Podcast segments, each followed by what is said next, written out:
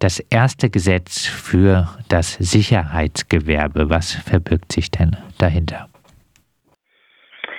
Ehrlich gesagt wissen wir das selber noch ähm, in dem Bündnis auch noch nicht so ganz. Ähm, Sie haben es ja schon anmoderiert. Es gibt eben im Koalitionsvertrag diese Vereinbarung. Was bisher aber abgelaufen ist, äh, der Ablauf der Workshops und ähnliches, da sind wir selber noch dabei, Informationen zusammenzusammeln. Das alles ist alles noch relativ intransparent. Der Bundesverband äh, der Sicherheitswirtschaft äh, BDSW hat ein Eckpunktepapier für dieses Gesetz für das Sicherheitsgewerbe erarbeitet unter dem Motto Deutschland noch sicherer machen. Das ist doch ein ehrens, ehrenwertes Ziel, das der Bundesverband der Sicherheitswirtschaft da hat, oder?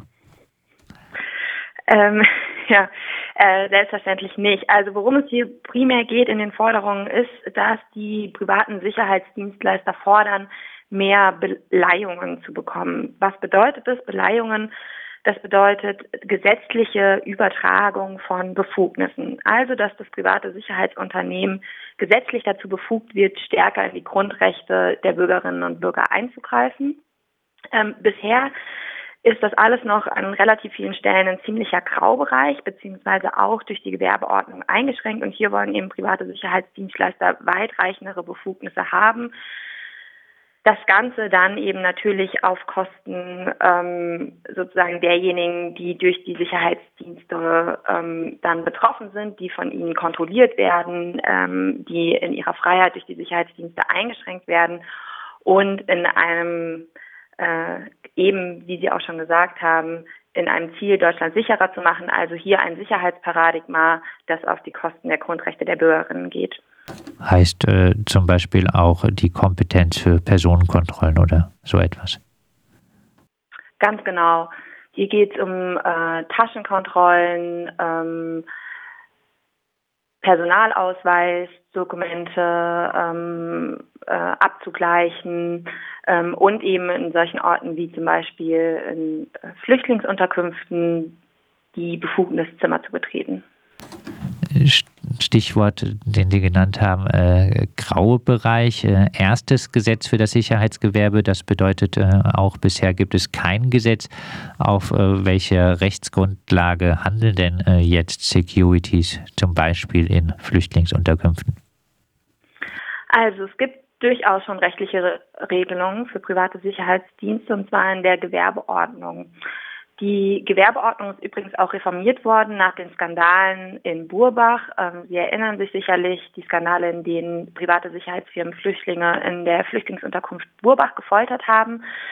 Ähm, hier in der Gewerbeordnung in Paragraph 34a sind beispielsweise die Voraussetzungen für die Einstellung von privaten Sicherheitsdiensten, äh, die Zulassung, ähm, um als privater Sicherheitswachmann oder Wachfrau zu arbeiten, ähm, und auch die Grenzen und Befugnisse der privaten Sicherheitsdienste festgehalten. Ähm, Im Wesentlichen steht da drin, dass private Sicherheitsdienste, und zwar in Paragraph 34a Gewerbeordnung Absatz 5, dass sie eben nur die Befugnisse haben, die ihnen vertraglich übertragen werden und darüber hinaus alle Befugnisse, die wir alle, alle anderen, die nicht als private Sicherheits, im privaten Sicherheitsgewerbe arbeiten, auch haben. Das sind die sogenannten Jedermannrechte. Das heißt, wenn jetzt beispielsweise auf der Straße ähm, jemand verprügelt wird, dann darf ich da selbstverständlich eingreifen, um der Person zu, he zu helfen. Also die sogenannte Nothilfe, die steht mir, ähm, die steht mir zu. Und eben diese Jedermannrechte, die alle anderen auch haben, die haben die privaten Sicherheitsdienste bisher auch. Was sie nun aber wollen, ist eben darüber hinaus weiterreichende Befugnisse zu haben. Ist es äh, nicht gut, dass mit einem Gesetz für das Sicherheitsgewerbe äh, zusätzlich äh, zu den gewerberechtlichen Regelungen äh, eine Art rechtlicher Rahmen äh, gesetzt würde? Ja und nein. Auf der einen Seite klar kann man sagen, eine rechtliche Regelung schafft Transparenz. Wir wissen, woran wir sind. Ähm, die Graubereiche werden abgeschafft. Ähm, vielleicht führt eine gesetzliche Regelung sogar zu einem besseren Rechtsschutz, weil wir als Bürgerinnen und Bürger oder Betroffene von den Sicherheitsmaßnahmen besser Bescheid wissen. Andererseits affirmiert so eine rechtliche Regelung natürlich, dass private Sicherheitsdienstleister zunehmend als, quasi Ersatzpolizei eingesetzt werden ähm, und in dem Zusammenhang eben auch ein gesellschaftliches Klima, bei dem Sicherheit an erster Stelle steht, statt erstmal darüber nachzudenken, warum braucht es überhaupt so viele private Sicherheitsdienstleister, in welchen Bereichen braucht es die und ist hier wirklich das Problem Sicherheit oder müssen wir da über andere Sachen diskutieren? Was äh, würde denn, äh, also Sie haben gesagt, es äh, ist noch alles nicht besonders transparent, äh, trotzdem die Frage, was würde ein solches Gesetz für das Sicherheitsgewerbe zum Beispiel für die Situation in äh, Flüchtlingslagern bedeuten, wenn das äh, Gesetz in bisher diskutierter Form käme? Also das würde schon bei dem äh, bei der Gesetzesverabschiedung, also bei dem ganzen Prozess der Rechtsetzung anfangen. Hier würde man jetzt überhaupt schon mal darüber diskutieren, was dürfen überhaupt private äh, Dienstleister in Flüchtlingsunterkünften, was kann man ihnen gesetzlich für Befugnisse zukommen lassen und was nicht. Ähm, das heißt, so ein Gesetz könnte im besten Fall definitiv die Grenzen dessen, was jetzt private Sicherheitsfirmen in der Praxis alltäglich tun, setzen und ähm, Bewohnerinnen könnten sich dann darauf berufen, beziehungsweise ähm, eben Rechtsanwältinnen von Bewohnerinnen und so weiter. Ähm, das heißt, so ein Gesetz würde sicherlich die Möglichkeit bieten, indem es zum Beispiel die Grenzen noch stärker festsetzt, indem es stärker verankert, was dürfen Sicherheitsdienstleister, was dürfen sie nicht. Ähm, eben könnte es hier ein Instrument für Bewohnerinnen sein, sich gegen Sicherheitsdienstleister zu wehren. Ich stehe dem allerdings ein bisschen skeptisch gegenüber und denke, dass das Problem eher an einer anderen Stelle liegt, nämlich daran, was für Räume man kreiert, jetzt im Fall von Flüchtlingsunterkünften eben überhaupt Orte zu schaffen, an denen äh, dann vermeintlich so ein großes, starkes Sicherheitsbedürfnis entsteht. Und äh, ein bisschen entnehme ich das Ihren Ausführungen. Äh, Sie haben auch grundsätzliche Kritik an äh, diesem privaten Sicherheitsgewerbe ich weiß nicht, ob ich grundsätzliche Kritik am privaten Sicherheitsgewerbe habe. Ich glaube, ich habe Kritik an der, an dem Sicherheitsdiskurs.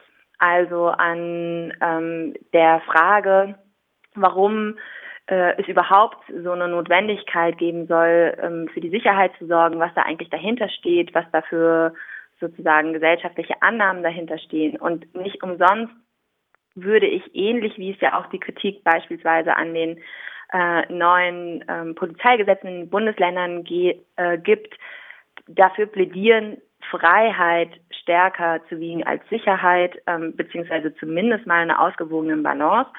Und mit den Forderungen, die hier das Sicherheitsgewerbe hat, nämlich noch mehr Befugnisse zu bekommen, noch stärker in die Grundrechte eingreifen zu können, da sehe ich die Balance auf jeden Fall zumindest mal in Gefahr und dem stehe ich skeptisch gegenüber, ja. Freiheit, ein Fremdwort in eine Richtung, äh, wie äh, die Landeserstaufnahmestelle für Flüchtlinge in Freiburg. Abschließend äh, nochmal ein bisschen zusammengefasst Ihre Forderungen jetzt äh, für die Debatte um ein Gesetz für das Sicherheitsgewerbe. Ich denke, wichtig ist auf jeden Fall, sich ähm, klar zu machen, was sind die Grenzen der Befugnisse von Sicherheitsdienstleistern privaten. Das heißt, ein solches Gesetz sollte jetzt nicht als Freifahrtschein äh, verstanden werden, möglichst viele Befugnisse per Beleihung, das heißt per Gesetz auf private Sicherheitsdienstleister ähm, zu übertragen, sondern sollte als Chance genutzt werden, darüber zu diskutieren, warum gibt es so ein großes Bedürfnis nach Sicherheit, wo sollten wir auf jeden Fall Grenzen setzen für die Befugnisse von privaten Sicherheitsdienstleistern ähm, und wie wollen wir Gesellschaft, wie wollen wir Sicherheit, wie wollen wir Freiheit verstehen. Das sagt die Rechtswissenschaftlerin äh, Anne-Marlene Engler von der Berliner Humboldt-Universität. Sie ist eine der Diskutantinnen einer Veranstaltung, die am Montag online stattfinden wird.